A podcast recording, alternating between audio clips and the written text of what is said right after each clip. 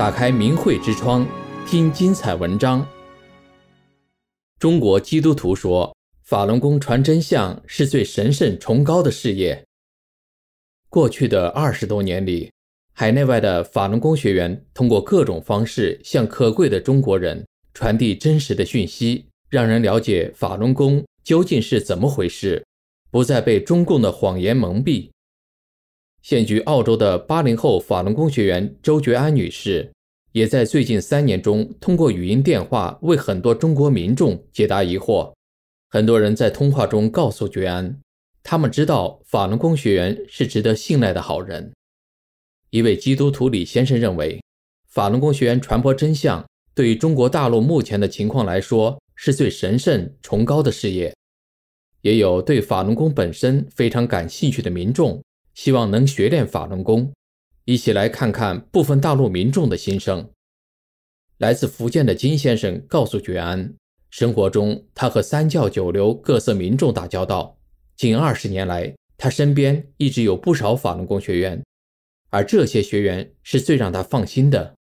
他谈到，虽然我自己没有修炼，但是我从他们身上感受到了那种传统的美德。这些善良的人们真的很不容易。这些大法弟子是最让我放心的。第一，他们不会去害人；第二，他们心地比较善良。他谈到，法轮功学员没有任何那些常见的陋习，他们真的都是好人呐。北京张大哥是一名基督徒，觉安和他简单的闲聊之后，他很坦率地告诉觉安，多年前他就知道中共造谣迫害法轮功。他说：“我由衷的敬佩和尊重你们这些法轮大法学员，将心比心，你们身处海外，完全可以不用理会中国大陆的任何事情，可是你们却在义务的帮我们得到被中共防火墙阻断的真实的消息。”你们是最无私的、最光明磊落、最高尚的。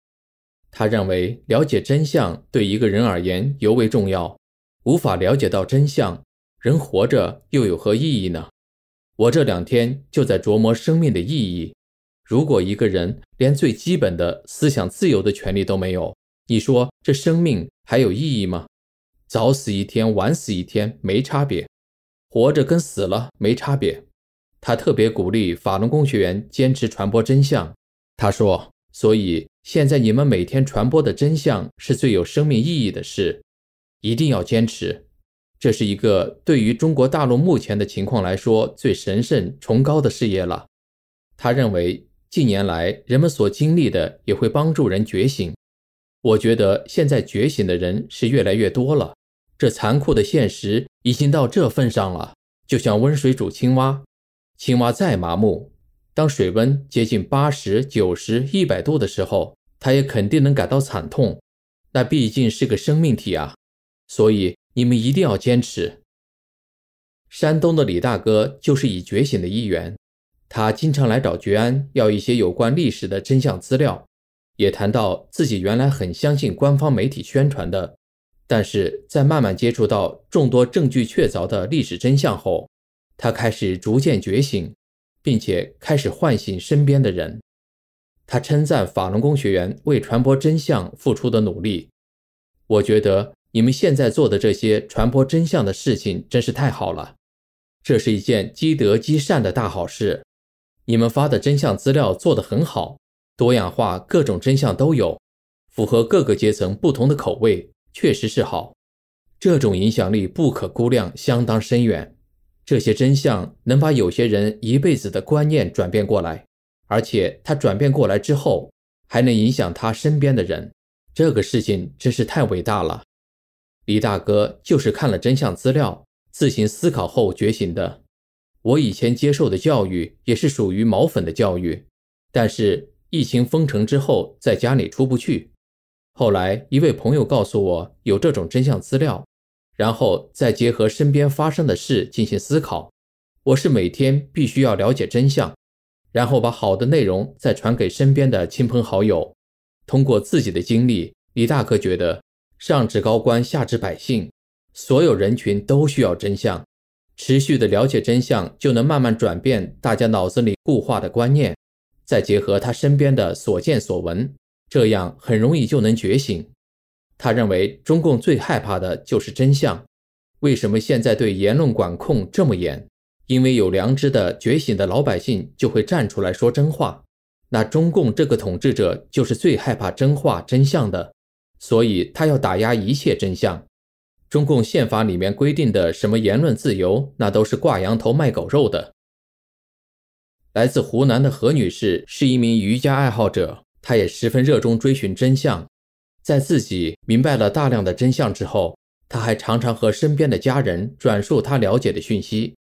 家人的态度也从一开始的轻蔑不理解，慢慢转为认真倾听，而且还不住的点头。